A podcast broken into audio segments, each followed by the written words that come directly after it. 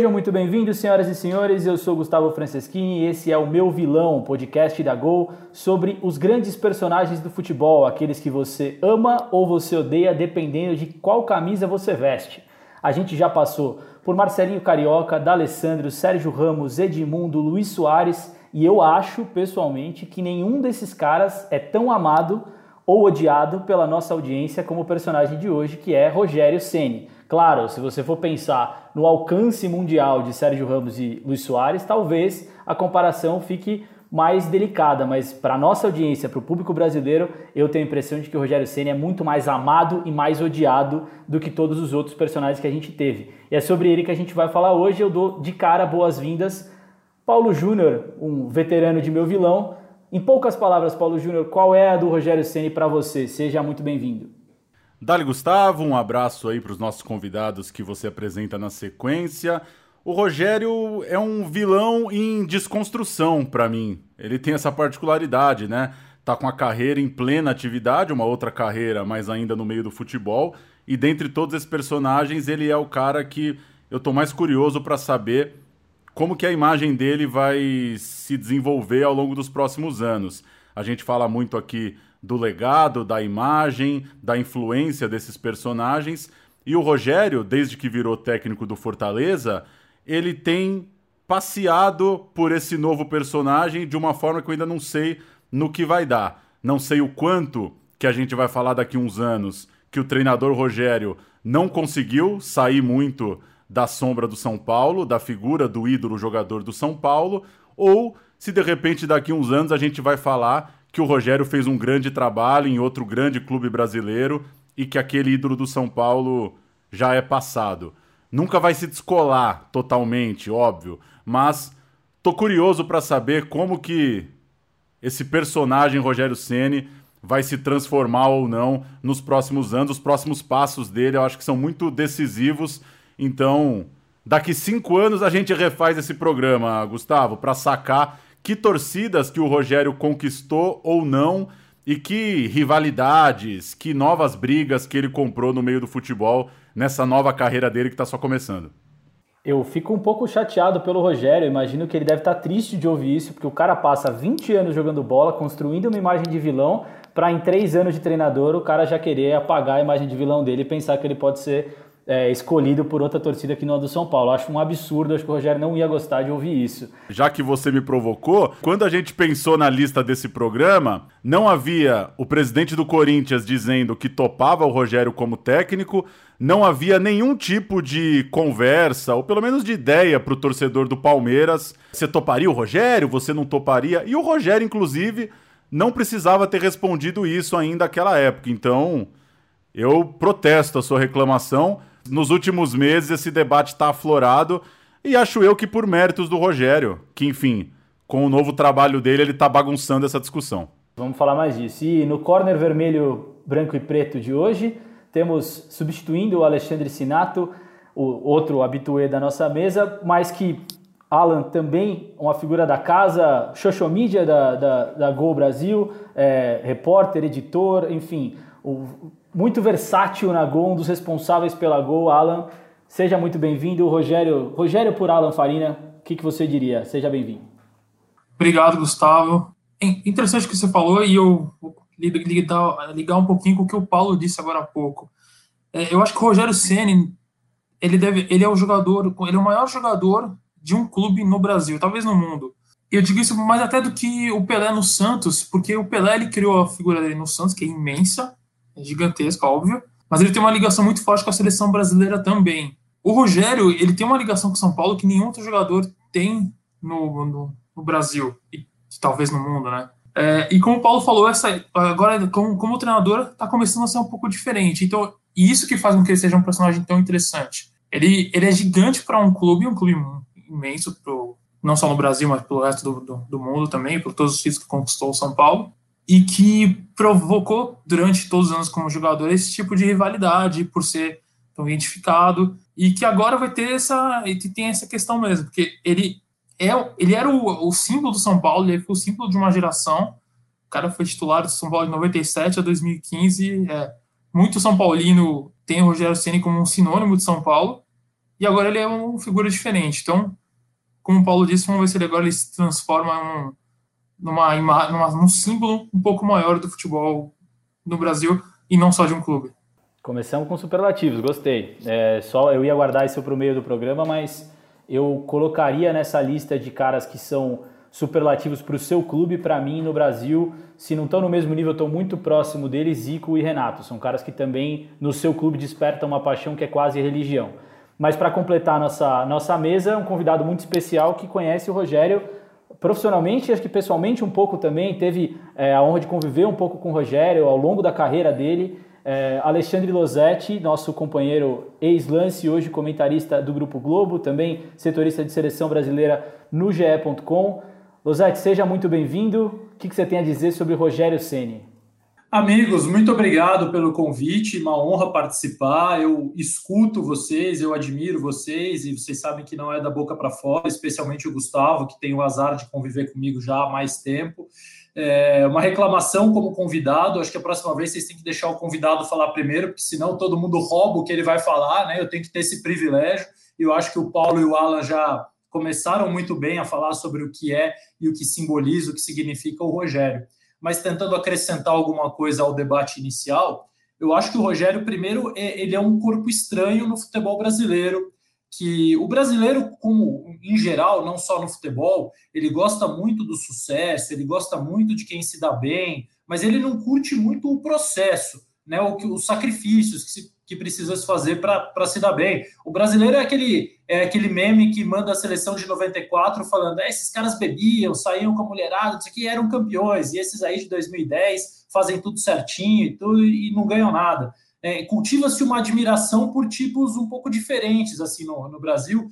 E o Rogério é aquele cara assim, pô, como é que esse cara teve a ousadia de ser o jogador mais dedicado à profissão que eu já vi e conseguir ter sucesso? É como é que ele teve a ousadia de fazer o caminho normal, caminho correto, sendo brasileiro, ele não é nem um pouquinho malandro, será? Ele não, não tem nada fora da curva. Claro que ele tem, claro que ele já usou a malandragem esportiva dele a favor dele, mas é, essa seriedade absurda que ele entrega à profissão, à atividade dele, é o que fez, por outro lado, o torcedor se identificar nele durante tanto tempo, e só o torcedor do São Paulo havia tido essa oportunidade durante a carreira de atleta dele é um privilégio um cara como esse jogar só num clube, né? Então o torcedor São Paulino tem esse privilégio de poder dizer e de ter sido o único que se identificou e se viu no Rogério Atleta. E eu acho que o Rogério, treinador, está dando a oportunidade a outros torcedores de se identificarem com essa obsessão que ele tem pela vitória, com a dedicação que ele tem ao trabalho.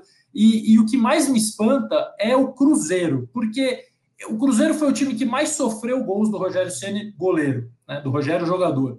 Ele pegou o Cruzeiro como técnico, entrou em atrito com jogadores que tinham conquistado títulos, que tinham história no Cruzeiro, não conseguiu resultados suficientes para afastar o Cruzeiro da zona do rebaixamento, embora tenha ficado muito pouco tempo, e mesmo assim, quase todos os comentários de torcedores do Cruzeiro que eu leio são favoráveis a ele. Dizem que ele tinha razão em todas as brigas que comprou e queriam que ele tivesse ficado mais tempo. Então é um cara que tem uma capacidade incrível de, em pouco tempo, convencer o torcedor de que ele é tão compromissado quanto qualquer torcedor a fazer aquilo dar certo.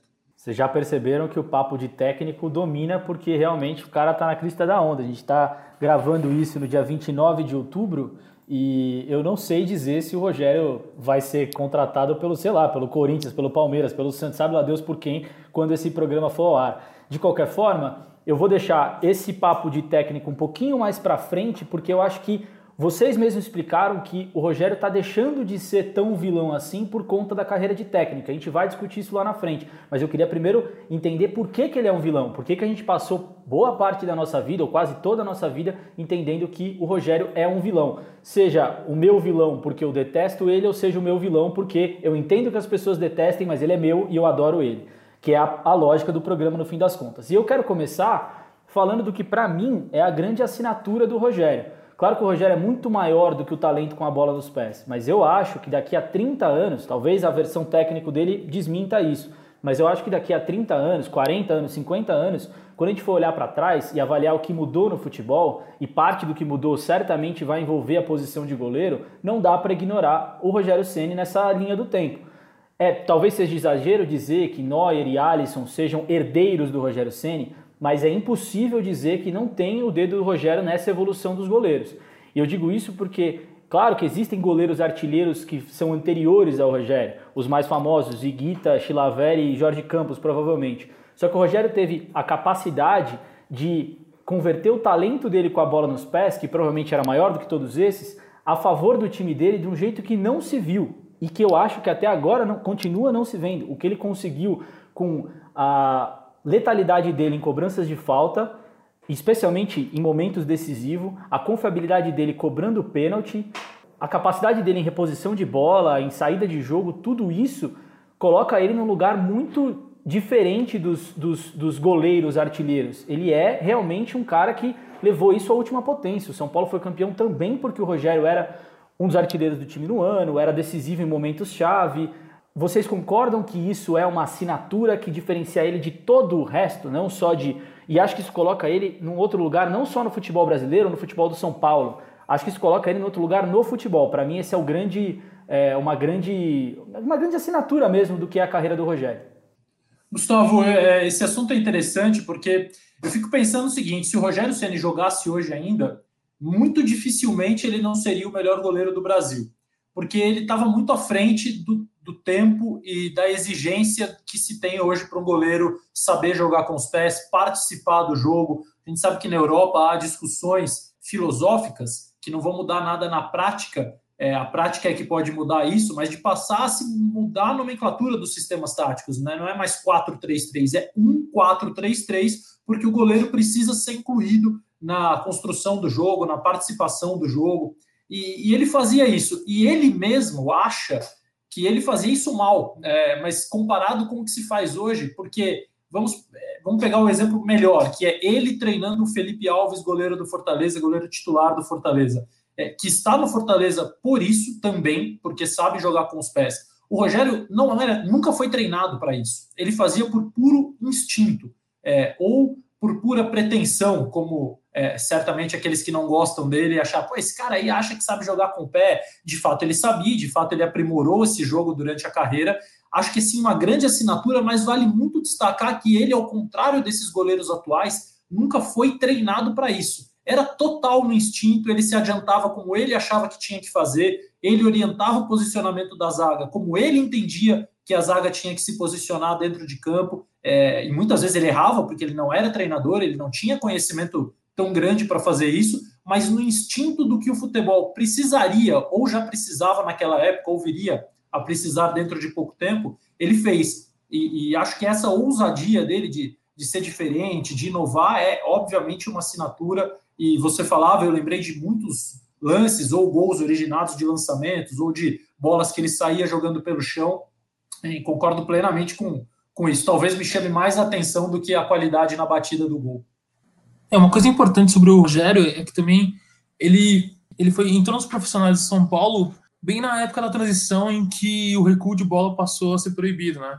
E era uma época em que se, se você recuava para o goleiro e como ele não podia mais pegar com a mão, o goleiro estava para longe, estava para lateral, é, ele não ficava muito tempo com a bola, ele não, ele não tinha esse treinamento, não tinha nem a capacidade de, de fazer isso.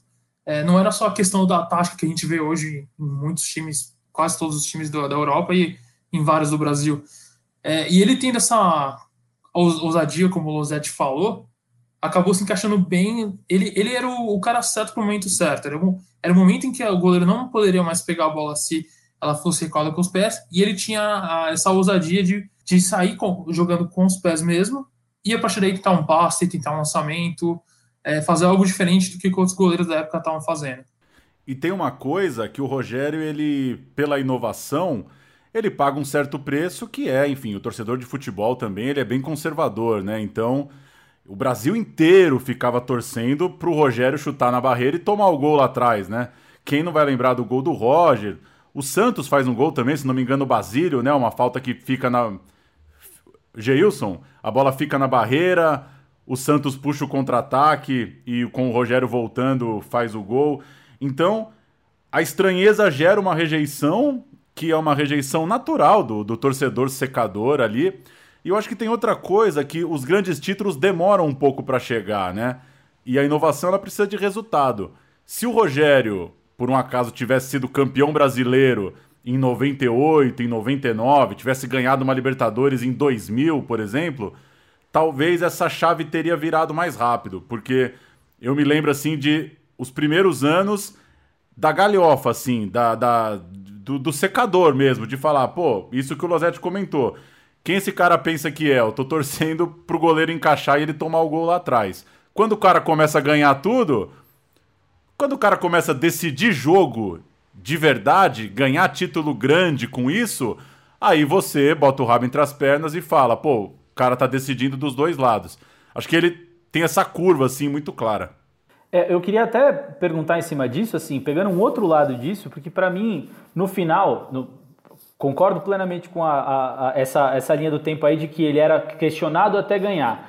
Mas se você pegar o cômputo geral da carreira, é muito claro que o que ele fez com os pés foi positivo, tá longe de ser negativo, pelo contrário.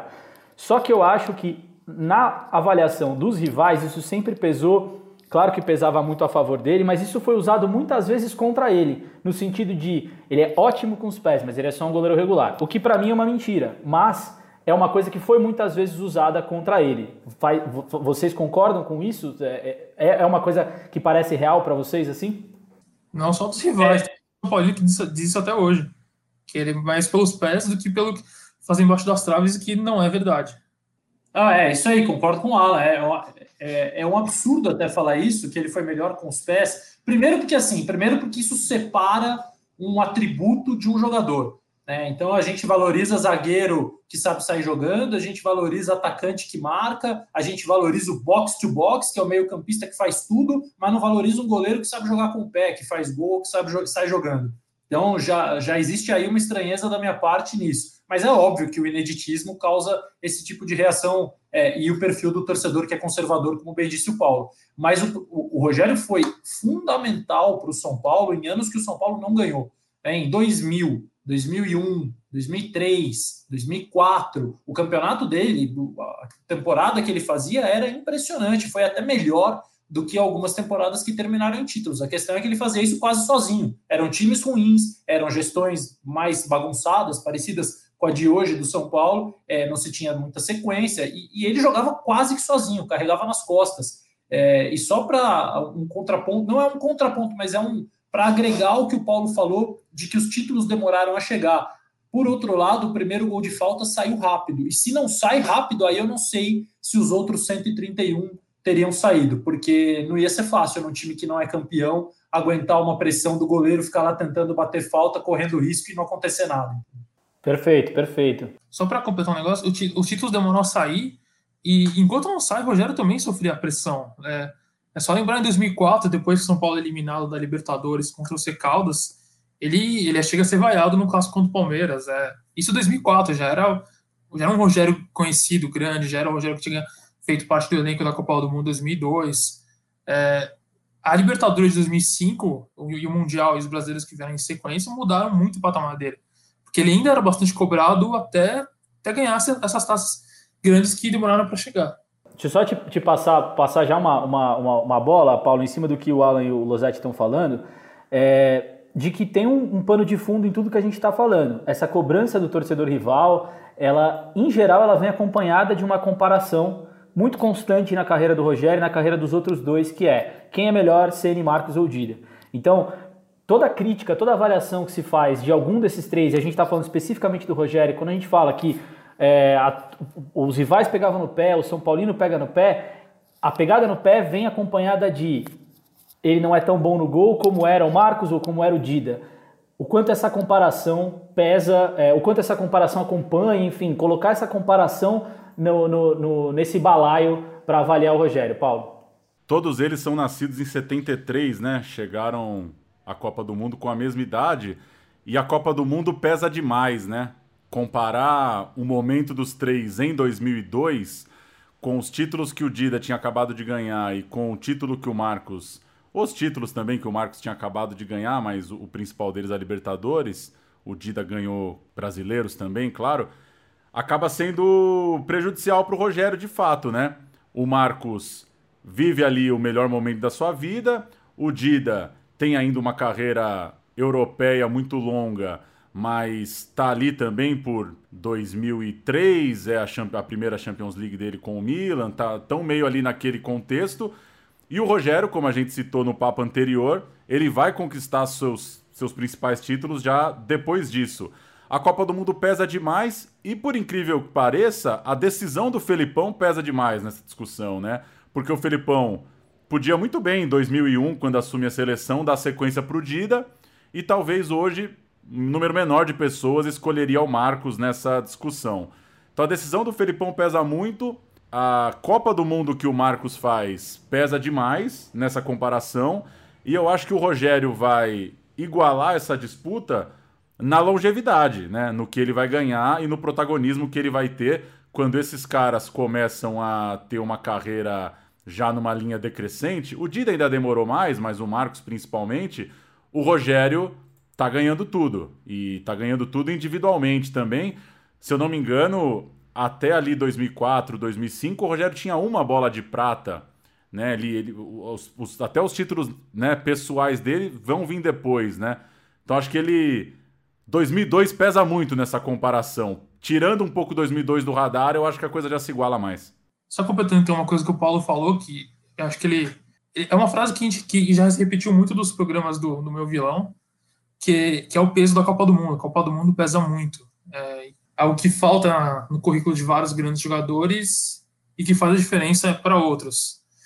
E no caso do Rogério também tem a questão dos treinadores, né? Ele tinha condição de titular da seleção na Copa de 2002 e em 2006, que é 2006 acho que entre 2005 e 2006 era o melhor fase do Rogério Ceni, o melhor Rogério Ceni que se, que se viu. Em 2002 era o Filipão, que trabalhou com o Marcos no Palmeiras. Em 2006 era o Parre, que trabalhou com o Dida no Corinthians. Isso para mim faz muita diferença. O treinador ele tem que ter, um, ele tem que ter uma confiança no goleiro, né? É, goleiro não é como um, um volante ou um meia, um atacante que você pode testar ao lado de outro, você muda bastante. Você tem toda uma Copa do Mundo, você tá com confiança no seu goleiro, você não mexe mais. Ele tá lá para ir até onde conseguir. E isso acabou pesando um pouco com o Rogério. Não não ter essa relação tão próxima com os treinadores que estavam na seleção naquele momento. O Paulo tava, é, o Paulo falou das bolas de prata do Rogério, foram seis no total, três antes dos, dos grandes títulos, 2000, 2003, 2004, depois nos anos do tricampeonato, 2006, 2007, 2008, quando ele também ganhou a bola de ouro. E só para entrar nesse papo de, de, dos três, né, do trio, eu acho que o Alan foi perfeito em 2002. Qualquer um dos três poderia ser titular. É, acho que a questão do Felipão pesa e a Copa do Mundo que o Marcos faz é absolutamente espetacular. É, não, não, não, há nenhum senão para falar da escolha do Felipão e da Copa do Marcos. E 2006, é, a fase do Rogério era maravilhosa, mas era aos nossos olhos, né? Porque a fase do Dida no Milan também era, ele também vinha ganhando é, grandes títulos, participando, protagonizando grandes momentos, finais de Champions, é, sendo importante na, no campeonato local, nas, nas Copas, na Liga. Então, eu, eu entendo também a escolha do, do Parreira. Ah, e eu acho o seguinte: eu não consigo ficar indignado com nenhum argumento quando fala assim, não, o maior dos três é o Dida. Não, o maior dos três é o Marcos, ou o melhor dos três. Para mim, o melhor é o Rogério. O melhor goleiro dos três, para mim, foi o Rogério. Mas é assim, é diferente de chegar e falar, pô, quem foi o melhor goleiro do São Paulo? Rogério Ceni, Thiago Volpe ou Denis? Daí, se alguém não falar Rogério, eu saio do podcast. Ah, pode aprender, pode aprender. Valeu, gente. Então, obrigado por tudo. De qualquer hora a gente fala. Agora, entre Rogério, Didi e Marcos, né, segue o jogo, né? São três fenômenos. Eu tenho a impressão, concordo 100%, e eu estava pensando muito nessa comparação, preparando aqui para o nosso podcast, de que a única opinião errada é a opinião com muita certeza. Quanto mais certeza você tem nessa comparação, mais chance você tem de estar errado. Porque cada um vai ter sua preferência, vai criar o seu critério ali, mas as carreiras são muito próximas. É um, um alinhamento de astros muito, muito delicado e muito muito bom para o Brasil, na verdade. No fim das contas, são três brasileiros que nasceram no mesmo ano, que é, jogaram em clubes da, da mesma cidade, que construíram carreiras belíssimas nos três clubes, conquistaram fazem parte de algumas das melhores histórias desses clubes que dividiram seleção brasileira por pelo menos oito anos. Eles foram as opções da seleção brasileira de 98 até 2006. É, tem o Júlio César aí no meio, mas é bem pouco, é muito mais esses três. Então realmente é difícil. Eu acho que tá errado só quem diz que, tá, que tem muita certeza. O cara que fala com certeza absoluta é o Marcos, é o Dido, é o Rogério. Eu desconfio mais, porque eu acho que qualquer uma das opções é, é, é válida de fato. E para colocar nessa discussão, para adiantar essa discussão, enfim, a gente já falou um pouco do, do efeito seleção nessa comparação. E eu vou puxar para o nosso próximo, próximo assunto sobre o Rogério. O Alan falou um pouco das escolhas que determinaram é, a ausência do Rogério em momentos importantes. A ausência entre aspas, porque ele estava tanto em 2006 quanto em 2002. Mas a não presença dele como titular, uma sequência não tão longa na seleção, ela não passa, embora passe também pelas escolhas dos treinadores, ela não passa só por isso. Eu vou recuperar aqui uma fala do Rogério. É, o Rogério tem dois episódios marcantes em seleção brasileira. Um, o corte careca em 97, que ele conta no livro dele com André Plihal, maioridade penal, é, em que ele fala que ele tava, não queria participar, da, isso, Copa das Confederações de 97, ele não queria participar da brincadeira ali, que acho que o Fábio Conceição estava tava liderando de cortar o cabelo dos jogadores, ele se incomodou com aquilo e, e talvez isso tenha tirado ele da Copa de 98, mas o, o principal, talvez, momento do Rogério na seleção era em 99, amistoso contra o Barcelona, amistoso pelo centenário do Barcelona, o Vanderlei Luxemburgo era o técnico, ele vinha de uma sequência, infelizmente, eu não sei, eu acho, eu tenho quase certeza que era o quarto jogo seguido do Rogério como titular do Vanderlei. Não tenho certeza porque tiraram do ar o RSSF, quero registrar aqui meu protesto, porque eu cliquei no RSSF ontem.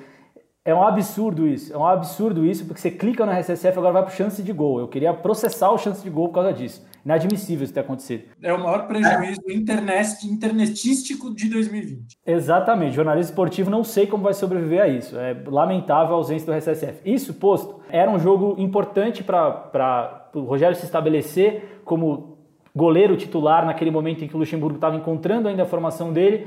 Quem já viu esse, se quiser dar uma olhada no YouTube, é, são muito claras as falhas do Rogério nesse jogo. O jogo termina 2 a 2 uma bola, o Rogério sai do gol, era um jogo com muita chuva no Camp Nou, o Rogério sai do gol, a bola escapa da mão dele, o Luiz Henrique faz um gol do Barcelona e no outro gol do Barcelona, um chute, o Rogério bate roupa e na sobra, se não me engano, o Cocu faz o gol, era um chute do Cocu e o Figo faz o gol, não lembro bem. Eram claríssimas as falhas do Rogério. E na saída o Rogério fala algo na linha eu fiz uma grande partida, se não fosse as duas falhas, teria sido uma das melhores atuações de um goleiro da seleção nos últimos tempos. Aí você pode falar, ah, foi no calor do momento, ele deve ter se arrependido disso, porque, enfim, foram duas falhas muito graves. Tem uma entrevista dele, dois anos depois disso, um ano depois disso, na verdade, ao Arnaldo Ribeiro na placar, em que ele fala: Se alguém me perguntar hoje, dois anos depois, eu terei de responder exatamente da mesma forma. Acho que fiz uma boa partida, mas por dois lances isolados ninguém percebeu isso. Foi uma boa atuação e se não tivesse sofrido esses gols, teria sido uma das maiores atuações de um goleiro nos últimos tempos. Ele repete a mesma avaliação Alguns anos depois, no Roda Viva, que eu assisti ontem de novo, Roda Viva dele em 2006, ele fala da mesma coisa. Isso ficou muito marcado. Por quê? E aí eu quero falar de seleção, mas eu quero falar também da postura pública do Rogério, da imagem pública que ele projeta. Essa fala tem talvez um pé e meio na arrogância, numa visão, uma, uma... as pessoas liam isso como uma atitude prepotente. E isso era uma coisa muito marcante na carreira do Rogério, na imagem pública que ele projetava. E aí eu quero ouvir o Losetti porque eu sei que essa imagem pública, ela, se, ela não tem nada a ver com a imagem que o Rogério passa para as pessoas que conviveram com ele. Eu não convivi com o Rogério, nunca tive, acho que eu nunca fiz nem coletiva do Rogério Senna. Mas todas as pessoas, quase sem exceção, com quem eu que eu conheço, com quem eu convivi e também conviveram com o Rogério, falam de um cara educado, dócil, gentil, dedicado, enfim só falam as melhores coisas. Mas a imagem que ele passa para o público sempre foi, que ele sempre passou, foi de uma pessoa arrogante, eu não sei se é o termo correto, se ele é duro demais, mas a visão que se tinha no fim era essa. E isso importa na hora de avaliar o legado. Queria que você falasse sobre isso, Losetti, sobre esse equilíbrio entre o que ele é na vida privada, se isso contrasta com o que ele passa na imagem pública, e principalmente se você concorda que, que ele sendo gentil e educado ou não na vida particular, o que ele passou foi isso e isso afeta o que as pessoas pensam dele. Sem dúvida, Gustavo. O, o Rogério é um cara, é, e aí entenda, não estou falando de um jogador, né? Porque a gente tem essa mania, às vezes, de separar o jogador do. Embora você, você esteja falando e a gente precise pontuar a diferença da imagem de quem convive com ele, da imagem é, que só assiste às suas entrevistas ou participa de algumas, enfim, da imagem mais profissional. É, mas ele é um ser humano que eu tenho a sensação que até hoje convive mal com as próprias falhas, com os seus erros. É, ele foi, eu não sei se ensinado por alguém ou se ele enfiou na cabeça que ele tinha que ser o cara, que ele tinha que ser perfeito, que ele tinha que só acertar. E, e obviamente isso não vai acontecer, porque ninguém não erra. E, e acho que nessa época ele tinha uma grande imaturidade ao lidar com as falhas. Né? Essa frase é muito ruim, eu acho até que se ele tivesse dito isso sem a parte do teria sido uma das maiores atuações de um goleiro, até era aceitável. Porque é justo que ele tenha a visão sobre a atuação dele. E, é justo que ele pense que ele tenha tido uma boa atuação a parte dois lances que originaram gols. Né? Ele hoje, como técnico, se o goleiro dele jogar bem, vai tomar dois gols e errar nos dois gols, ele não vai ficar feliz, certamente. É, então a frase é muito ruim e denota uma fase em que eu acho que ele nunca lidou bem com falhas mas num determinado momento da carreira ou, ou da vida, ele é, amadureceu a ponto de é, lidar mal com elas, mas admiti-las ou, ou, falar normalmente sobre elas. É, ele é um cara difícil, assim, respondendo direto da pergunta, ele não é um sujeito fácil, de fácil convívio, porque ele é extremamente perfeccionista, é, ele é extremamente detalhista, ele quer que as coisas funcionem é, muito como ele acha que tem que funcionar e aí eu acho que o fato dele conviver num meio, o futebol brasileiro talvez seja, eu já falei isso algumas vezes, já devo ter te falado isso em algum bar da vida, talvez seja a, a, o meio que reúne maior incompetência no mundo. É, eu nunca vi, não existe nada que reúne tanta gente incompetente. Acho que você não está acompanhando bem o governo Bolsonaro. Mas tudo bem, não precisamos entrar nessa. É, eu te falei isso antes desse acidente, acidente não, né? Desse, dessa tragédia. Mas, enfim, tudo bem. O futebol brasileiro passou a ser o segundo meio do mundo onde há mais pessoas incompetentes graças a essa eleição de 2018. Então, e eu acho que e ele, quando ele percebe isso e ele percebe que ele pode dominar o negócio, porque ninguém vai conseguir contestá-lo, ninguém vai ter conhecimento que ele tem para as coisas, ele vai se apossando, ele vai crescendo, ele vai dominando o negócio.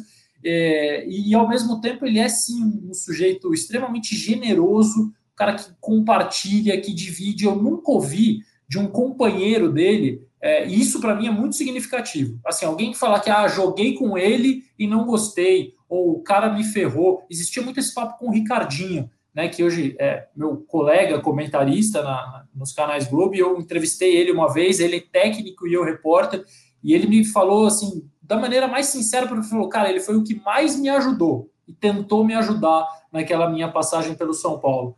Então, é, isso é muito significativo para mim. É, é, um sujeito que gosta de fazer as pessoas que estão em volta dele crescerem também. É, ele estimula, ele ensina, é, ele serve como exemplo. Ele cobra muito dos caras, mas ele cobra mais de si mesmo. Agora, essa postura passa muito por ele também não ter aquele estereótipo que eu comentei no início do futebol brasileiro. Né? Ele não é o cara que vende a dificuldade ah, que ele teve na vida, na carreira, para chegar onde chegou.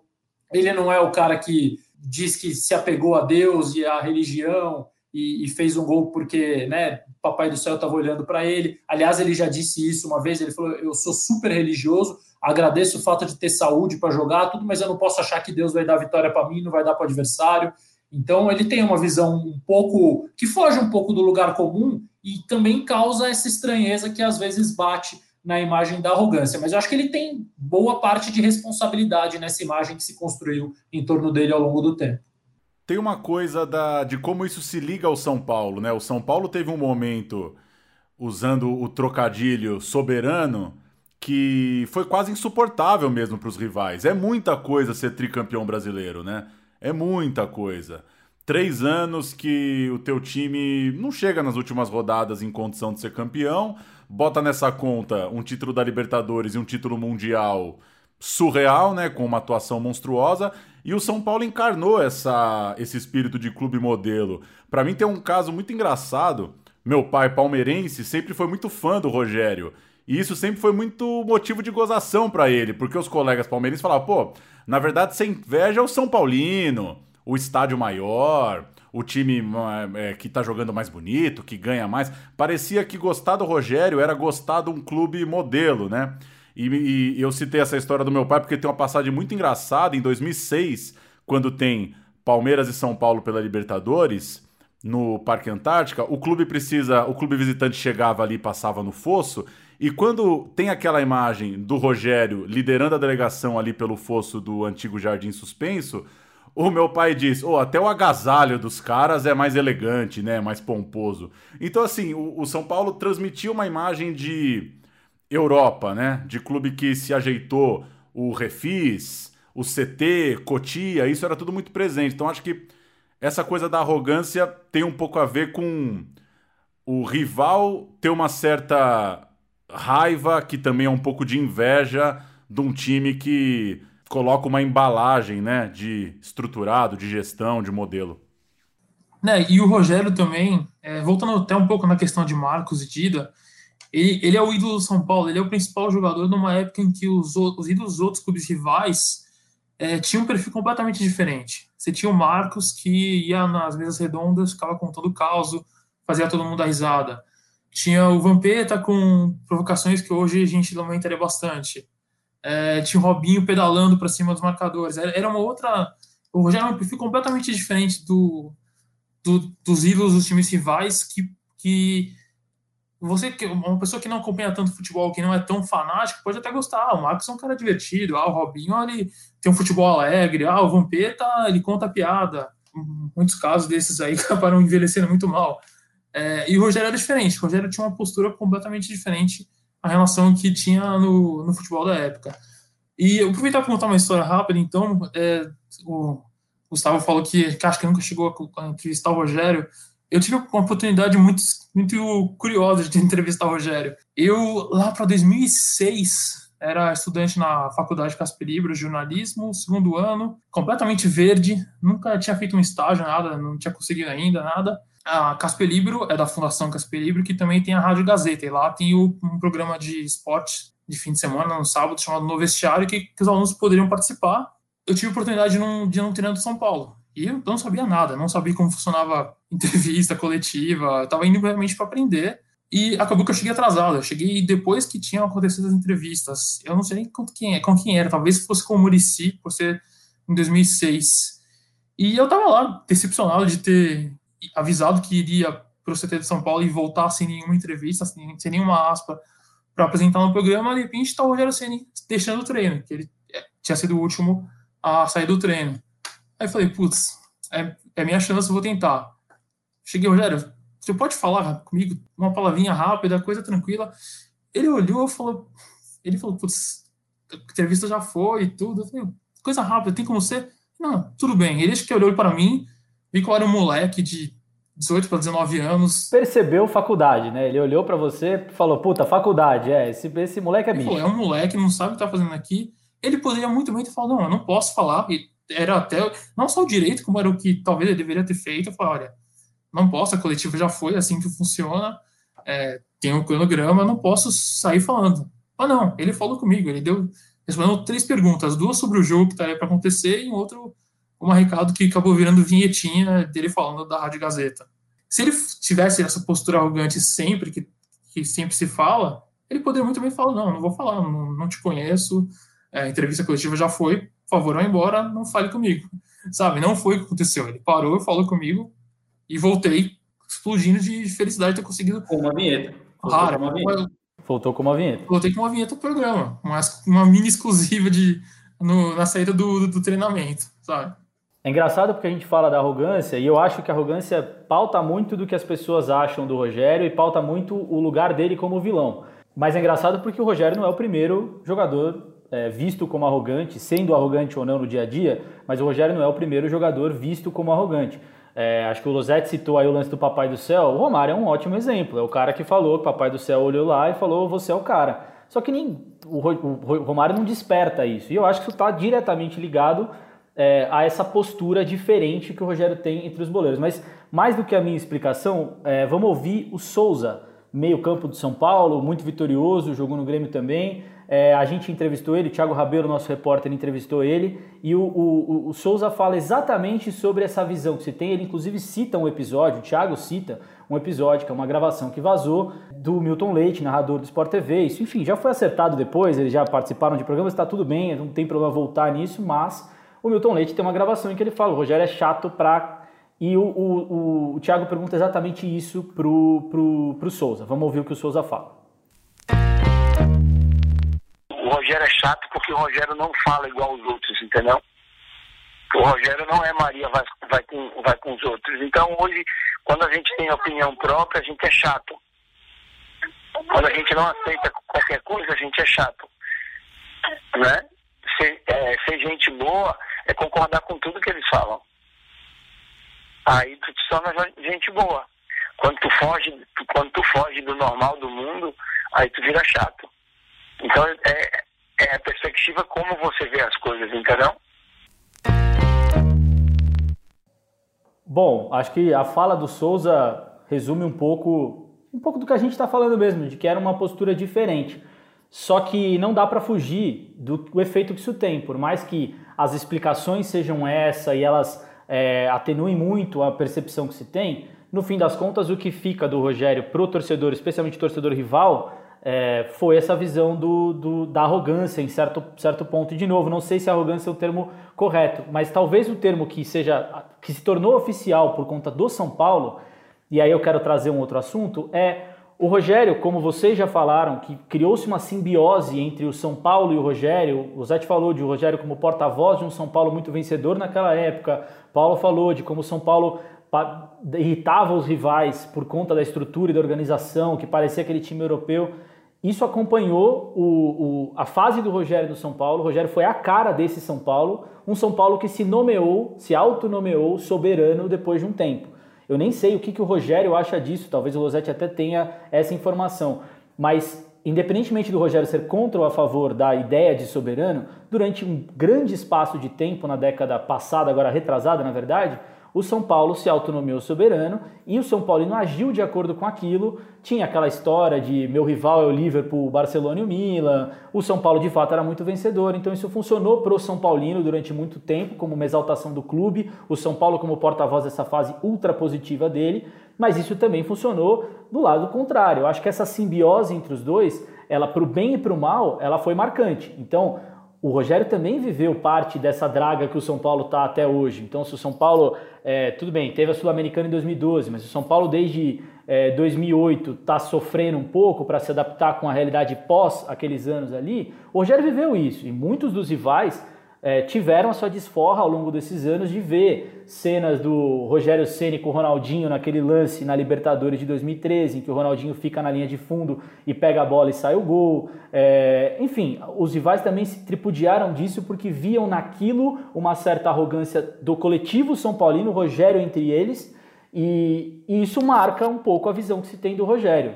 Você pega o Palmeiras, que é o segundo time que mais levou gols do Rogério, o que, que foi o os últimos clássicos com o Palmeiras, entre São Paulo e o Palmeiras com o Rogério em campo. Foram pelo menos três gols de cobertura que o palmeirense comemorou bastante. É, essa desforra realmente aconteceu nesses últimos anos.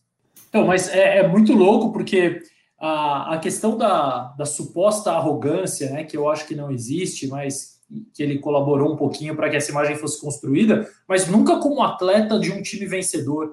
Porque a gente pega, o, o Rogério é o cara, ele ganha um jogo hoje ele não consegue nem comemorar. 20 minutos depois ele está preocupado com o próximo, ele está achando que vai perder, que ele precisa treinar mais no dia seguinte. É, isso como técnico, e ele sempre foi assim como jogador. É, eu vi momentos ali em 2008 de intimidade dos jogadores, dele falar para os caras, falar assim, ó, vem cá, a gente ganhou esse jogo porque é uma sorte, mas se a gente jogar assim no próximo jogo, nós vamos perder, nós vamos perder o campeonato. E publicamente ele sempre trouxe a palavra de um cara que nunca estava satisfeito.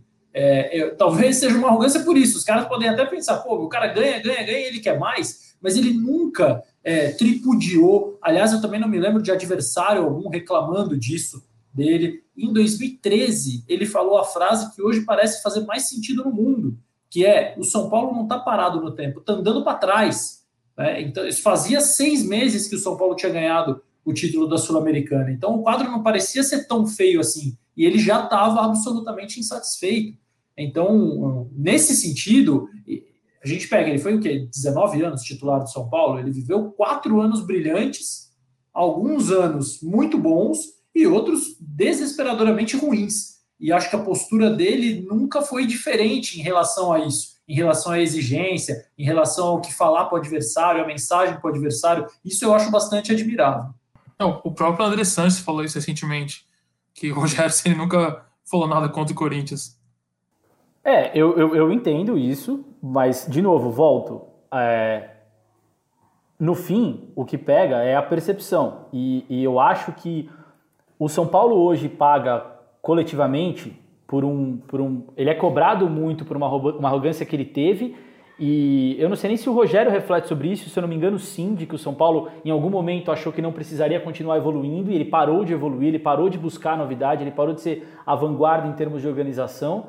E, e, e eu acho que isso pegou no Rogério, ao, ao, pelo menos ao longo da, no, no, na etapa final da carreira dele. E isso, isso é uma característica muito marcante. Volta para a coisa que o Alan falou no começo, dessa relação muito forte com o clube. É, o Rogério nunca fez questão de. Até na comparação com o Marcos ali, uma coisa que sempre disseram é que o Marcos é um cara que era adorado por todas as torcidas. E o Rogério era só pela do São Paulo. E o Rogério tem N momentos em que ele de fato só fala para a torcida do São Paulo porque essa era a vida dele. O São Paulo foi a vida do Rogério né? É a vida do Rogério, enfim, agora um pouco dividido, aí tem outras, outras missões, mas enquanto jogador, o São Paulo foi totalmente a vida do Rogério e ele focou muito nisso. Tem uma simbiose aí e que eu, eu, eu tenho a impressão de que no, por, talvez ele nem tenha feito parte da, da, dessa fase mais arrogante aí do soberano. Eu não lembro mesmo dele endossar a ideia do soberano, mas de fato, isso é uma coisa, isso é uma coisa também a gente falou com o Souza, no papo do Thiago com o Souza, o Souza fala isso que era natural o São Paulo naquele momento é, se gabar um pouco do que estava acontecendo, porque de fato era muito fora da curva, é uma coisa inédita no futebol brasileiro, era uma coisa inédita no futebol brasileiro, ainda é o tricampeonato. É, e, e, antes disso a Libertadores e o Mundial. Mas talvez a escolha do Soberano não tivesse sido é, feliz pelo clube e eu acho que o Rogério paga por isso. Né? Para emendar no que o Losetti falou, por menos culpa que ele tenha, eu tenho a impressão de que ele paga por isso. Paulo, não sei se faz sentido isso para você. É curioso, né? Porque depois vem uma fila de títulos e um momento muito ruim e derrotas muito icônicas. E o torcedor de São Paulo, né, gostaria muito de voltar a uma fase mais forte do time, principalmente em jogos eliminatórios. Então, eu não sei o quanto que se tornou também um pouco fácil olhar para trás e fazer esse corte assim, sabe? De que passou, é, enfim, não disse que você falou isso, mas olhar para trás e fazer esse corte de que passou a fase Rogério, passou a fase vencedora, não sei o quanto que tá, tá bem marcado isso, o quanto que essa transição poderia ter sido melhor, mas é claro que para a história, e aí coisas do futebol mesmo, né? Todo time que ganha muito, ele vai ter o seu momento cheio de si, o seu momento de megalomania, né? ele vai ser sempre, né, o, ele vai despertar essa repulsa aos rivais e faz parte do jogo. Quando demora para vir uma resposta, isso pode se tornar um pouco, de fato, desconfortável, né? Eu me lembro que no final do ano passado eu fui cobrir aquele campeonato dos Masters lá no Morumbi, com São Paulo, é, Bayern de Munique, Borussia Dortmund e Barcelona. E tinham vários jogadores do São Paulo vitoriosos, né, alguns anos atrás, e o papo era sempre o mesmo. Na, naquela coisa ali de falar que recado que vocês deixam para o time de hoje, como é que o time vai começar 2020. O papo era muito em torno do se inspirar na, na grande fase, saber que para ter um pôster ali na parede precisa vencer. Então, eu não sei o quanto é natural ao futebol essa sombra do momento vitorioso. A gente sempre vai achar uma linha de corte de que parece que a partir dali a coisa desandou. Vai ver nesse caso desandou mesmo. Vai ver o, o excesso da ideia de soberano fez um mal prático para quem veio na sequência. É, e essa certa arrogância, para voltar na palavra que a gente está usando tanto, é, de, de, momentos vitoriosos, ela não é exclusiva de São Paulo. A gente viu bastante. É, a gente viu o Palmeiras com uma campanha de verde cor de inveja na época que ganhou o brasileiro recentemente. O Flamengo agora é o time que está em destaque. E eu que acompanho redes sociais, tipo, da, da, da Gol, eu vejo muito o flamenguista, tipo, ele só existe para ele o Flamengo, o que é natural, o torcedor, quando, principalmente quando ele tá vencendo, só existe para ele o clube. E ainda mais quando tá no momento que você está ganhando praticamente tudo, seja o Flamengo agora, seja o Palmeiras, seja o Corinthians na época do Tite, ali na, entre 2011 e 2012, ele acha que o time dele tá no topo do mundo, porque de fato tá. Uma hora não vai estar, mas você não quer pensar nisso, você quer pensar nesse momento. Agora eu sou o soberano, agora eu vejo cor de inveja, Agora eu sou o time que levou 30 mil, 40 mil, 50 mil pessoas para o Japão, como, como eram os números que apareciam em 2012, na época do Corinthians, sabe? Isso faz parte do torcedor e de certa forma, de alguma parte da imprensa, de abraçar esse momento como se ele não fosse terminar. Ele, que ele vai terminar e você não quer nem pensar que isso vai acontecer. É, o, o Alan citou a imprensa, e eu acho que é legal entrar na, nesse ponto. Até comentava com o Losetti antes da gente começar a gravar. Nesse Roda Viva que eu assisti ontem, de 2006, me chamou a atenção a relação do Rogério com a imprensa naquele momento. A gente falou um pouco disso quando a gente fez a pauta do programa, de como o Rogério hoje tem uma visão um, afetada um pouco pela fase de treinador e tal, mas o Rogério é um cara que a relação dele com a imprensa foi evoluindo ao longo do tempo. Talvez passe um pouco pelo que o Losetti falou do amadurecimento, relação, com a relação dele com as falhas dele, mas também acho que a imprensa está nesse bolo aí. Em, em 2006, era um momento em que o Rogério já era campeão do mundo, já era um cara consagrado, e ele entra no Roda Viva, exercício legal para quem quiser, que é muito louco pelo Rogério assistir de novo esse Roda Viva, ou assistir pela primeira vez. O Rogério tá todo o tempo trocando pedradas com a bancada. Então, ele vai falar que a bancada é muito corintiana, ele vai falar que certo jornal ele pula a página de esporte porque é muito ruim, que ele está falando da Folha, provavelmente. Tô, tô aqui, né, enfim, supondo que é a Folha, e vou falar por que, que eu estou supondo. É, ele elogia o lance, acho que parte inclusive por conta da cobertura do Losetti naquele momento, mas ele fala, ele, ele, ele, ele tem uma ele fica nitidamente desconfortável quando era o Paulo Marcum comandando o programa, o Paulo Marcum roda um VT e pede para ele comentar as falhas dele. Então assim, ele tinha uma coisa que eu acho que era um não, não acho que ranço seja a palavra certa, mas ele tinha um incômodo com a imprensa que vinha daquela primeira fase da, da, da carreira dele, na qual ele era muito cobrado por ser um cara que, que quem é você para querer jogar com a bola no pé, que que você sabe, você não ganhou nada, tudo isso ele ouviu muita bobagem da imprensa ao longo da carreira dele. É, eu separei uma coluna de 2003 ou 2004, vou até confirmar aqui, do Mag na Folha, ele falando do, do, do Rogério, ele chama o Rogério de presepeiro.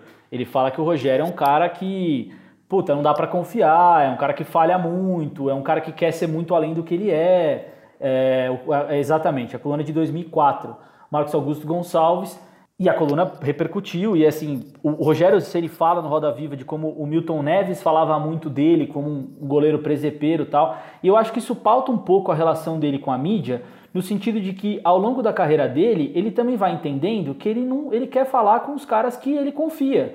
É, e, e ele vai também escolhendo as brigas dele. Ele não vai ficar o tempo inteiro arrumando briga com todos da, com, enfim, com toda a imprensa. E do meio para frente, ele começa a lidar, não sei se lidar melhor com as críticas, mas não se expor tanto a, a esse tipo de comentário e se aproximar mais das pessoas com quem, de quem ele confiava. Queria ouvir você, Losetti, se isso faz sentido, se essa evolução dele na relação com a imprensa faz sentido, porque eu acho que de novo, vou voltar sempre para a coisa do o que se acha dele, que é parte da ideia do meu vilão. É, eu acho que esse movimento afeta o que as pessoas pensam dele. E acho que ele conseguiu controlar mais essa narrativa a partir do momento em que ele parou de dar é, tanto espaço e parou de discutir tanto quem criticava ele e passou a se aproximar de quem ele considerava mais confiável e conversava mais. E acho que isso mudou um pouco essa, essa a relação dele, enfim, com a imprensa mudou completamente a partir desse momento.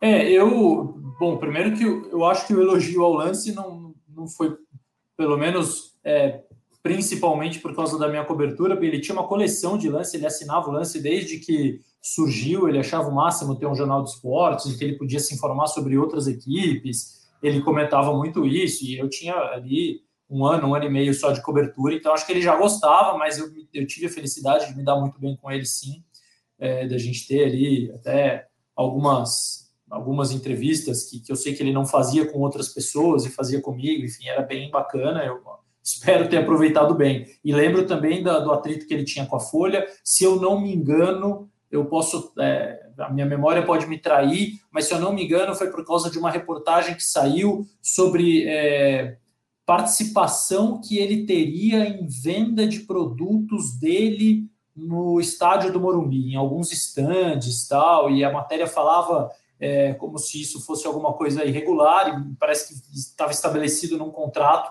é, feito recentemente por ele, é, produtos pessoais dele, camisas e etc. E eu lembro que depois dessa reportagem, É, eu acho que a época ele reclamava de não ter sido procurado e dizia que não ia mais falar.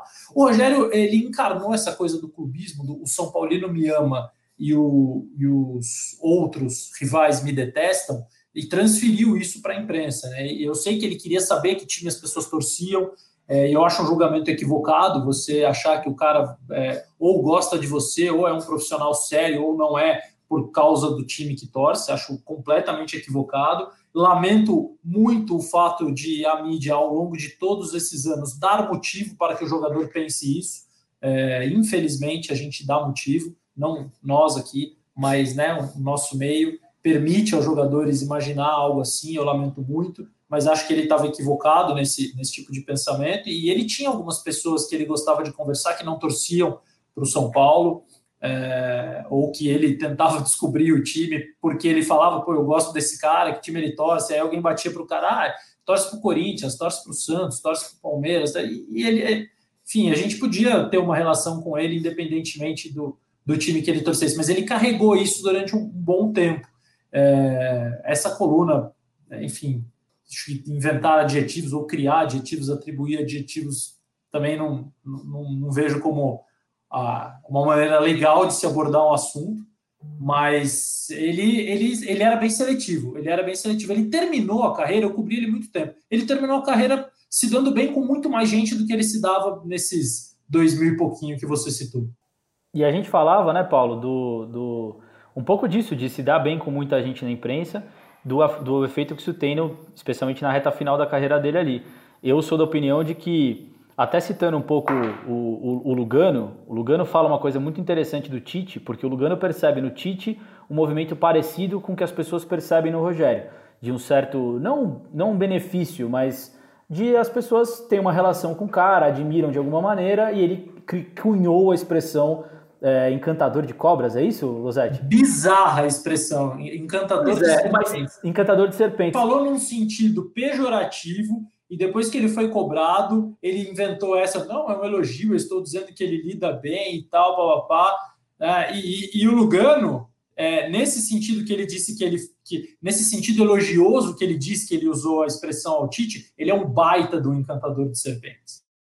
Pois é, mas é isso que eu, eu acho que isso. Enfim, eu, eu entendo que o pejorativo aí não é legal, não cabia tal, mas o meu ponto nesse, nessa história é que o cara que constrói a história que o Tite construiu ao longo do, do tempo dele de Corinthians, de ser um cara sério, cara, eu sou muito crítico ao Tite, o que ele faz na, na, na seleção, acho que o trabalho não é perfeito, é super passível de críticas, mas eu também entendo que isso é uma parte de uma construção é, como é a do Rogério. É, é, impossível você imaginar que um cara passa 20 anos num clube, é um, um dos maiores, se não o maior, provavelmente o maior ídolo da história de um clube do tamanho de São Paulo, e um cara que se comunica tão bem, que tem essa preocupação com a imprensa que você está falando de assinar o lance, de né, querer saber cada, cada, cada cara tá. É natural que ele crie uma relação em que as pessoas vão entender o que ele. É, vão entender mais o que ele está passando, o que ele está dizendo, mas ao mesmo tempo, quando ele estava como técnico do São Paulo, ele tomou porrada no momento em que ele não funcionou. Então, não sei, queria te ouvir, Paulo, sobre isso. Qual é a sua, qual é a sua opinião sobre essa,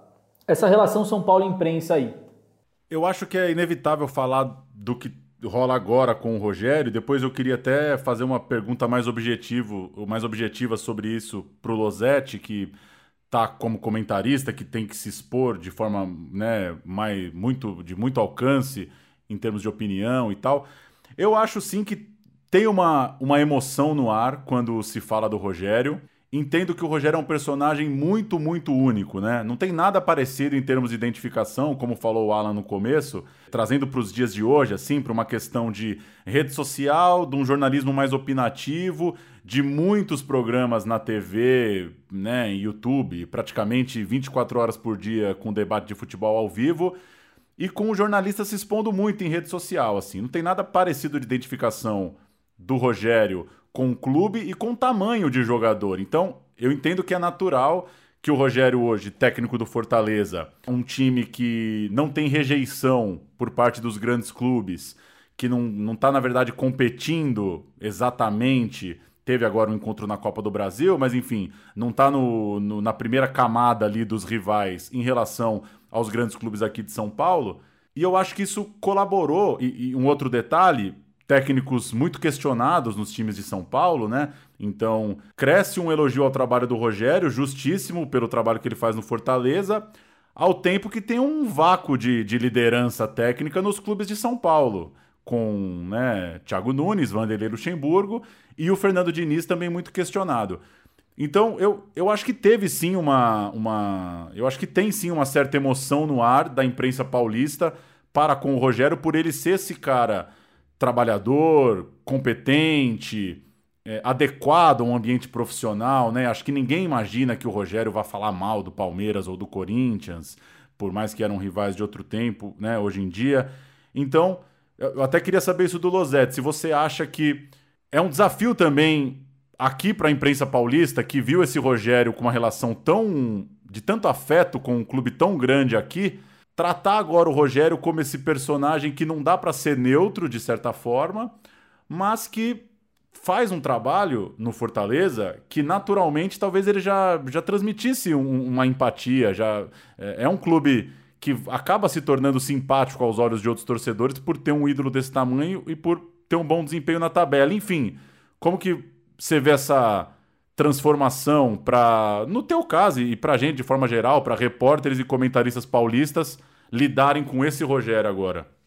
Bom, primeiro que eu acho, Paulo, que a simpatia está eh, tá, tá ligada ao fato dele estar fazendo tudo isso no Fortaleza, que é um clube é, que tem uma história linda, como tantos outros clubes, mas não é, não está na primeira prateleira de grandeza em títulos conquistados ao longo da história, em orçamento. Enfim, é um clube que tem uma rivalidade muito local com o Ceará, mas foi campeão do Nordeste pela primeira vez agora, foi campeão da Série B do Brasileiro pela primeira vez agora. Então, é, quando um cara sai. Imagina esse roteiro, imagina que ele não é do futebol. Uma pessoa saiu aqui da rica capital paulista, onde ele tinha tudo, onde ele era um privilegiado, foi trabalhar num clube menor, na região nordeste do país, pegou esse clube e levou o clube a patamares inatingíveis. É um clube, uma empresa, enfim.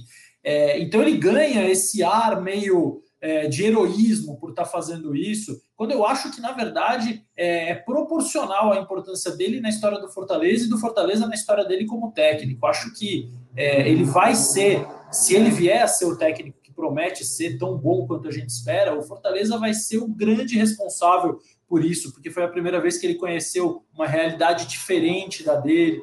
É, jogou 25 anos só no São Paulo, mas ele teve que se adaptar a uma série de coisas, entender é, o, o, funcionamento de outros, de outros aspectos de, de dificuldade de um clube. E para mim, eu, eu, tenho mais curiosidade de ver e gosto mais de ver como a imprensa não paulista passa a ter a impressão dele agora. Porque para nós, de uma certa forma, a gente já está acostumado e a gente sabe o que ele é. A, a, a mesma obsessão que ele tinha, a, a mesma. Paranoia é uma palavra negativa, obsessão também, na verdade, mas qualquer adjetivo positivo no sentido de viver aquilo de uma maneira muito intensa. É, um dos motivos, por exemplo, ele teve uma proposta do Atlético Mineiro quando estava no Fortaleza, antes de aceitar do Cruzeiro, meses antes, é, e ele tinha colocado como condição para ele mesmo, não para o Atlético, assim, eu preciso morar no CT durante um mês para entender todos os processos, ficar lá dentro o tempo todo para saber o que eles querem, para saber como é que eu posso fazer. Então, a, enfim, ele acabou recusando por outros motivos, até pessoas da família estavam doentes na época, ele, ele não pôde ir, mas. Então, ele tem muito essa, essa entrada, e a gente acaba partindo, a minha análise, pelo menos, parte disso. Assim, eu sei que ele é um cara que vai é, fazer o que for possível para fazer a coisa andar, para contribuir com o time, para melhorar a equipe. Agora, às vezes, não dá certo, como não, não funcionou no início no São Paulo, por uma série de fatores, onde eu acho que ele foi o menos culpado, mas às vezes não funciona, às vezes o Fortaleza joga mal, a passagem dele pelo Cruzeiro não foi o que ele imaginou. É, mas eu parto sempre disso, assim, conhece o cara, conhece o trabalho, a seriedade, o que ele está fazendo, bom, aí você talvez tenha uma compreensão melhor do porquê as coisas acontecem, por que, que às vezes ele perde, por que, que às vezes ele parece que está mais irritado, por que, que o time está bem, por que, que o time está mal. É, tem sido um desafio interessante acompanhar, mas a essência do técnico e do jogador é a mesma. Eu acho que conta também muito a favor dessa boa vontade que existe da imprensa hoje do Rogério treinador, o, a, o fato de que se esperava muito de, um, de, uma nova geração de treinadores no futebol brasileiro e acabou, ah, pelo menos por enquanto, não rendendo, sabe? Tinha o Zé Ricardo, tinha Roger Machado, é, Jair Ventura, se esperava que eles se firmassem se fossem os treinadores que estivessem nos times grandes. E por enquanto não aconteceu isso. A gente viu o Jorge Jesus ganhar tudo com o Flamengo no passado. O Flamengo nem cogitou ir atrás de um treinador, seja jovem, seja mais medalhão. Foi atrás de um espanhol. Palmeiras está contratando um português agora. É, o Atlético Mineiro tem o São Paulo, que foi, foi fez um trabalho muito bom no Santos ano passado. Está fazendo um bom trabalho no Atlético Mineiro agora. É, Rogério acabou sendo, com, com um bom trabalho que ele faz no Fortaleza, num clube que não traz as mesmas condições, seja é, material, seja financeira, do que times de São, dos, dos grandes de São Paulo do Rio, é, mas pelo menos está dando um apoio que ele não, talvez não teria em outro, ele faz um trabalho que se espera que um treinador brasileiro volte a fazer um grande time do Brasil. É, que a gente não está vendo isso. A gente viu um português ano passado, em 2018 foi o Filipão, um treinador já estabelecido, sabe? Vai voltando e não, não tem esse, essa novidade. A última novidade que teve foi o Carilli, alguém muito ligado ao Corinthians e meio que um herdeiro do, do modelo que o Tite criou, que quando voltou acabou não conseguindo o mesmo sucesso. Então eu, eu acho que passa muito por isso também. Ele é a novidade dos treinadores do Brasil e, e tem essa esperança de que ele acabe se firmando e sendo o novo cara do Brasil como treinador. Vou colocar na conversa o Souza de novo para falar sobre essa transição do Rogério como jogador e treinador. Eu acho que enfim, o Souza vai falar um pouco mais, mas a ideia é, a pergunta foi: te surpreende que o Souza, se, que o Rogério seja um treinador tão bom? É normal. É, isso tudo que está acontecendo na carreira dele é normal. Ah, mas está falando isso? Não. Rogério é aquele cara que se ele for vender carro, ele vai ter sucesso vendendo carro. Se o Rogério for vender é, picolé, na praia, ele vai ter sucesso vendendo picolé na praia. É um cara muito determinado no que faz, é, se doa totalmente para aquilo, então ser assim. Né? De novo, a, o modo como a gente enxerga, ou você enxergava o Rogério como dono, ou como um cara que se dedicava ao máximo. Eu sempre enxerguei ele de uma maneira diferente. Né? Então, para mim, Souza isso tudo aí do Rogério é muito pouco. Bom, Souza repetindo um pouco do que a gente do que a gente já falou, né? De um Rogério dedicado e que naturalmente consegue evoluir para um treinador também dedicado e muito capaz. É, vi que o Losetti já está apontando aqui para falar e passar a bola para você, Losetti, perguntando, voltando ao que a gente falou lá no começo, de qual impacto que isso pode ter. Na nossa proposta de pauta, nossa reunião de pauta, a gente lembrou o exemplo do Leão, que é um cara que era um grande jogador, é, é foi um grande jogador, um dos maiores goleiros da história do futebol brasileiro, mas teve uma carreira tão complicada como técnico, embora muito vitoriosa, mas ele construiu tantas inimizades, tantas polêmicas, tantas brigas, que hoje a gente às vezes esquece que o Leão foi o tamanho do goleiro que ele foi. Talvez o Ceni consiga fazer o contrário. E claro que a carreira dele também é brilhante, mas a questão é que talvez ele consiga apagar a imagem de vilão de tão bom treinador e tão dedicado e tão, enfim, não que o Leão não seja, mas são maneiras diferentes de lidar. Talvez o Rogério consiga fazer o caminho contrário e apagar uma imagem é, não ruim, mas uma imagem de vilão como jogador e se transformar num técnico de, de mudar a imagem dele no fim das contas. Antes de responder essa, Gustavo, vou perguntar para vocês: vocês chegaram a ver a história da bola parada do Fortaleza, de como ele é, tentou melhorar a bola parada do Fortaleza durante a, durante a quarentena, né? A pandemia não acabou ainda, durante a quarentena do futebol. Vi a entrevista dele no Bola da Vez da ESPN, ele contatando um treinador de bola parada na Europa. Isso, isso, um, é, um treinador italiano, Gianni Vio, especialista em bola parada. Ele, o auxiliar dele, que é francês, então ele se comunicou, até foi o francês, o Charles Rambert, que fez essa comunicação. Mas enfim, ele mandou centenas de vídeos do, de gols do, de bola parada do Fortaleza, recebeu um retorno de como fazer para melhorar tal. Então é, é, é, um cara que, assim, nesse, é, esse é um gesto que, que mostra que a dedicação que a gente já falou e, e um espírito aberto, assim, sabe? Pô, eu, eu não estou conseguindo dar conta, vou pedir ajuda, eu vou pedir para alguém que entende mais do que eu sobre isso, e esse alguém vai me. Então, eu acho que ele caminha, ele trilha um caminho para ser um, um, técnico diferente do Leão nesse aspecto. Não vou nem falar do estilo, porque o Leão é técnico de uma outra época do futebol que não cabe mais nenhum tipo de comparação entre eles. Mas o Rogério não tem nenhum motivo para ser semelhante. O primeiro deles é, é, o primeiro não motivo é que o Rogério foi um dos que tiveram atrito com, com o Leão. Né? O Rogério sabe o que foi ser treinado pelo Leão, é, não gostou da experiência, embora tenha respeito pelo Leão, enfim, mas ele já deixou isso claro mais de uma vez, é público, isso não é uma, nenhum tipo de informação nova,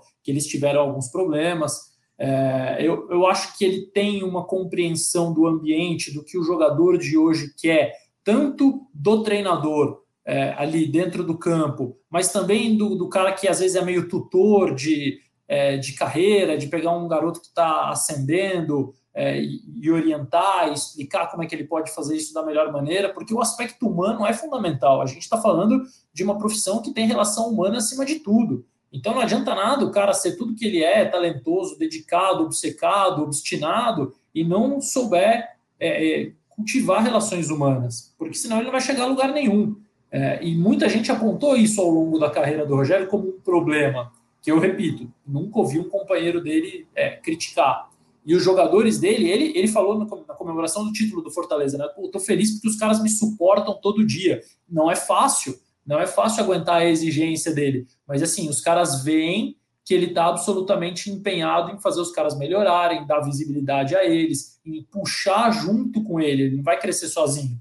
É, o Rogério deu visibilidade a jogadores do Fortaleza que até outro dia pouco se falavam. O Tinga, lateral direito, o Felipe, volante, é, o Roger Carvalho, que estava praticamente sepultado para o futebol, quase fez o gol que eliminou o São Paulo na Copa do Brasil. Então, puxando os caras junto e ele cultivando isso ao longo da carreira em clubes maiores, onde o sucesso dele não vai ser tão comemorado por todo mundo como é no Fortaleza, esse acho que é o grande desafio, mas eu acho que ele vai se descolar disso e vai ser muito diferente do exemplo que você deu, Gustavo.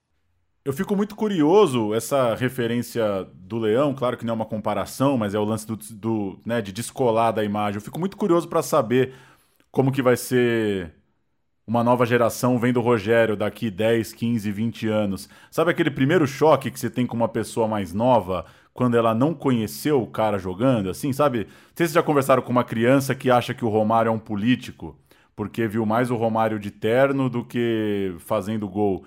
E eu fico curioso para ver isso, porque a identificação ela é tão intensa assim, ela é tão forte para nossa geração, ele, é, ele quase se confunde com o São Paulo. Não, não consigo me lembrar de um, um pôster marcante do São Paulo que não bateu o Rogério Senna na minha primeira lembrança, que eu não sei o quanto que ele. Eu, eu, eu fico curioso para saber como ele vai mediar isso, né? Se esse vínculo com o São Paulo ficar eternamente podendo voltar para o São Paulo. Eu não sei exatamente quantas passagens o Falcão tem no Internacional, quantas passagens o Renato tem no Grêmio. Não, só ia te falar que o Falcão, o Falcão tem duas e o Renato tem três. Eu acho que o Renato tá na terceira e o Falcão teve duas que não foram boas. Só duas o Falcão? Eu, eu pensava que até era mais. Mas o, o Inter tem Falcão, Klemer, Fernandão, Dunga. O, o Inter é um, foi um moedor de ídolos e que é um parâmetro ruim para esses caras que, que transitam de ídolo para técnico. Pois é, eu não sei o quanto que o cara vai ter que ficar convendo com isso. Pô, o Rogério tá bem lá no, sei lá, fazendo uma Libertadores pelo Fluminense. E aí cai o técnico do São Paulo, já começa a querer que ele volte e tal. Eu acho que vai ser uma questão na carreira dele e eu acho que a gente só vai entender mesmo daqui uns anos, assim. Mas no fundo eu acho bom, cara. É assim, eu acho que o que o Andrés fala do Rogério, o que a torcida do Palmeiras falou do Rogério nos últimos meses, o Rogério tendo que responder sobre trabalhar nos clubes rivais, eu acho que isso é amadurecimento. Me parece um caminho melhor do que ficar sendo aquela coisa de esse não pisa aqui. Imagino eu que ele não vai topar, pelo menos num, num curto, médio prazo, ele não toparia se expor dessa forma, porque, enfim, sabemos a, o, o açougue que é, né? Se o Rogério perde duas seguidas no Corinthians acabou, né? Como é que, como é que ele vai dar o treino na próxima segunda-feira? Mas, para mim, vai ser uma questão na carreira dele. Vai ter um momento que, imagino eu, uma nova geração vai ter que olhar para o Rogério e ver se ele é um treinador ou se ele é o ídolo do São Paulo que passou por alguns clubes por aí. Eu acho que conta a favor do Rogério é uma postura que a gente já comentou, que era a questão de ele ser um cara mais centrado, um cara mais disciplinado e que bate muito com uma coisa com que eu já ouvi o Paulo falar muitas vezes, não só no meu vilão, mas em outras conversas, discussões, que é a, o fetiche que o futebol brasileiro tem sobre a disciplina, em especial para um treinador. É, se como jogador ele era o cara, o cara disciplinado, e isso batia de, de, frente com outros jogadores da época, como eu mencionei a questão de Marcos, é, de Vampeta, de Robinho, que ele não era um cara tão divertido de acompanhar como esses outros. Como treinador, é, se busca um perfil um pouco diferente. Isso acho que vai contar muito a favor dele caso venha a treinar um rival daqui de São Paulo é, ou um outro time grande de, de, estados próximos com que o Rogério já enfrentou bastante. É, isso, por isso que eu, eu, eu, fico na dúvida se ele o que, ele planeja para o futuro da carreira dele, se ele realmente é, vai tentar se firmar nos clubes daqui ou se aparecer uma chance de, de treinar, por exemplo, algum time menor na Europa, é, se ele não vai arriscar para tentar fazer uma carreira um pouco diferente do que, do que, a gente costuma ver dos treinadores brasileiros. É, eu queria é, só voltar um pouquinho, a gente já está encaminhando para o final. Primeiro, ressaltar um ponto que eu acho muito legal do Rogério, que é uma disposição de encarar uma uma, uma nova vida que não é comum no Brasil. Eu estou aqui na minha frente com uma, uma matéria do UOL do Pastore, Lucas Pastore e do Leandro Miranda sobre uma comparação entre os, os jogadores da Argentina que foram a Copas do Mundo e que se transformaram em treinadores, e aqui eles destacam especialmente essa matéria de 2018, se eu não me engano, é, eles destacam muito o Pochettino, o Gallardo, o Esqueloto e o, o Simeone. Eu nem lembro se o Esqueloto foi a Copa do Mundo, mas de qualquer forma ele estava bem naquele momento. É muito engraçado como. Não é nem engraçado, enfim, é uma questão complicada mesmo, de como outros países há essa propensão ao grande ídolo é, se jogar para ser treinador. Acho que o Guardiola puxa muito essa fila, mas você tem N exemplos, enfim, a gente tem o Pirlo agora na Juventus, o Xavi claramente quer virar um treinador no futuro próximo. É, isso é muito comum em outros países e no Brasil é muito pouco comum. Você pegar os, os vencedores da Copa de 2002, são pouquíssimos os que se aventuraram. Você pode ver Edmilson, Roque Júnior são caras que ou tentaram ser treinador, o Edmilson agora está com o clube. Tem o Roberto Carlos que brincou, estou falando brincou de maneira pejorativa, mas eu também não sei se ele discordaria disso, porque ele foi ser treinador do, acho que do Zenit ou do Anzi, se eu não me engano. É, foi tentar em outros lugares tal. Em geral é muito difícil que um ídolo brasileiro, um ídolo do porte do Rogério, se se propõe a, a, ser vidraça dessa maneira. Acho muito. Acho que tem um valor enorme o cara se propor a isso e se propor de maneira tão séria, estudar tanto, e acho que mudou alguma coisa na cabeça dele. Acho muito louco, porque, de novo, volta à Roda Viva de 2006. Ele falava ali que ele não tinha pique de ser treinador. Talvez o Osório, me, parece, pelas falas do Rogério, mudou muito a cabeça dele. Ele se interessou muito pela função a partir de um contato que ele teve com o Osório. Não sei se é exatamente o Osório, enfim, não, não importa, não é isso que eu ia falar mas, dentro da lógica de treinador, queria voltar a, um, as uma coisinha específica que a gente falou.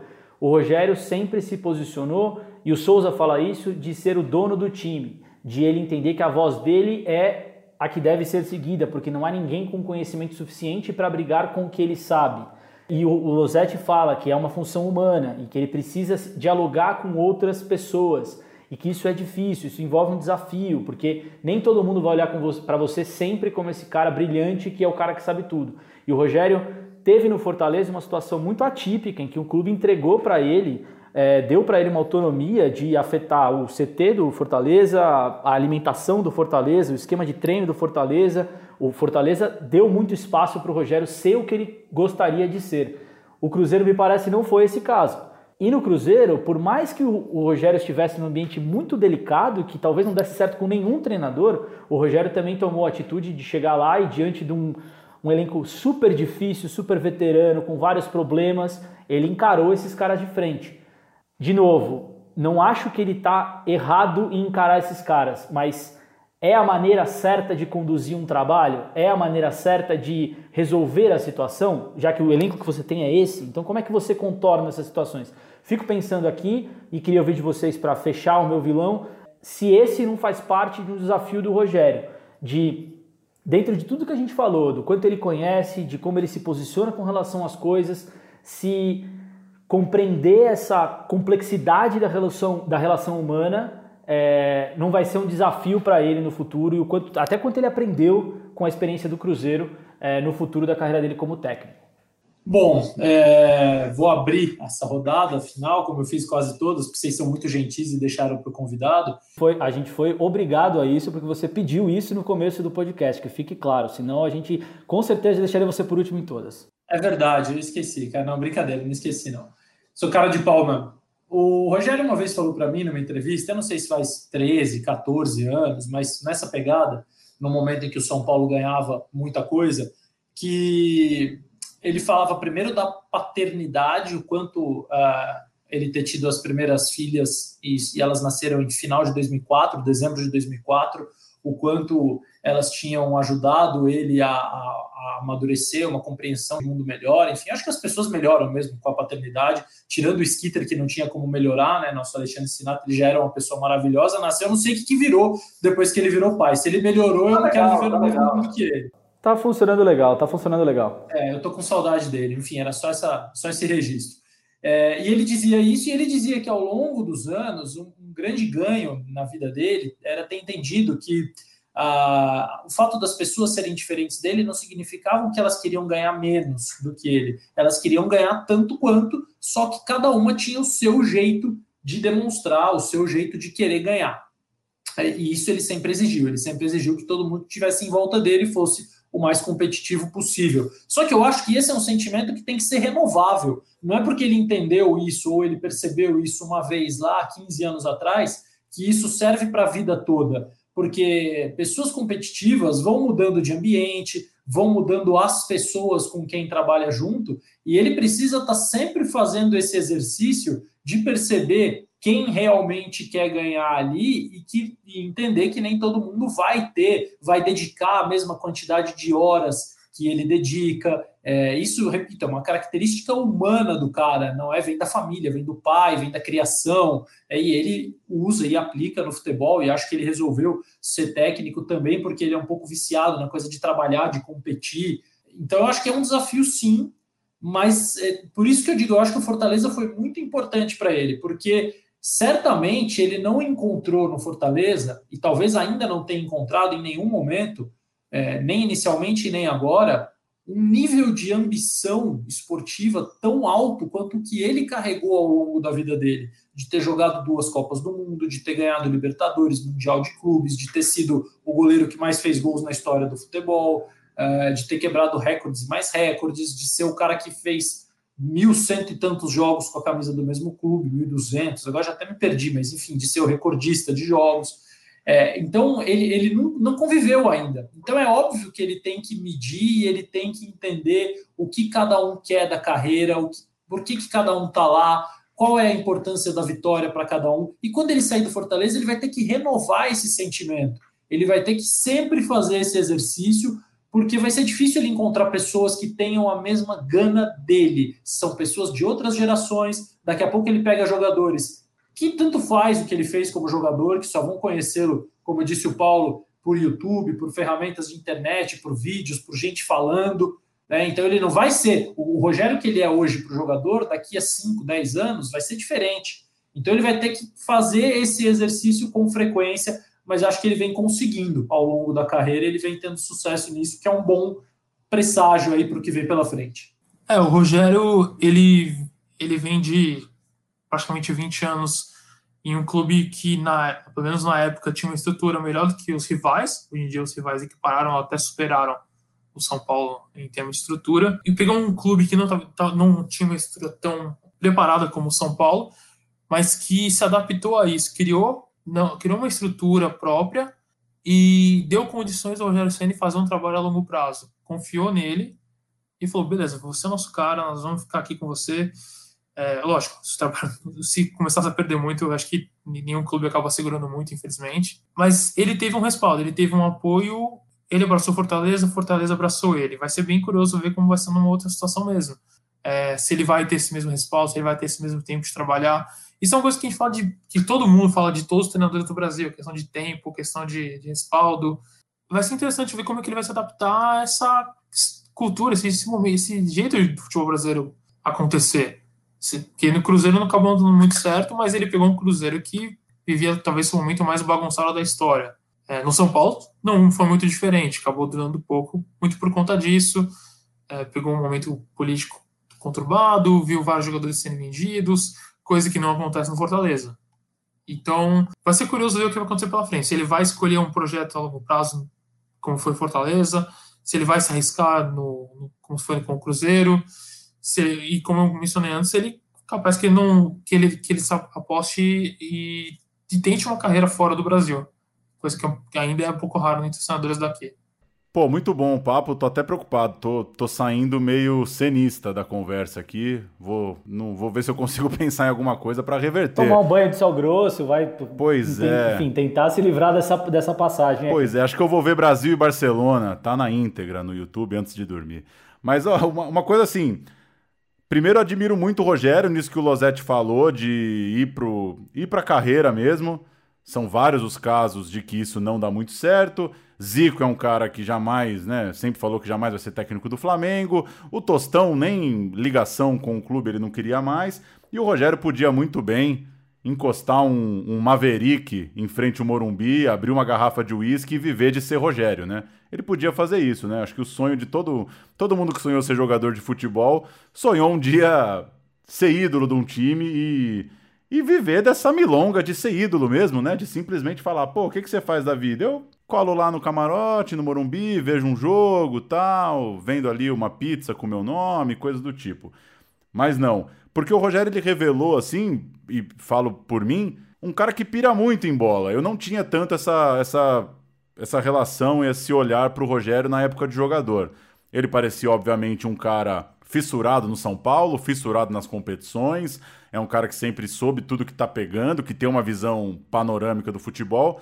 Só que eu não tinha isso tão claro de ser um cara que ia pirar tanto assim a ponto de se tornar isso, né? O cara que vai mandar as imagens de bola parada do campeonato cearense para um cara na Itália, sei lá.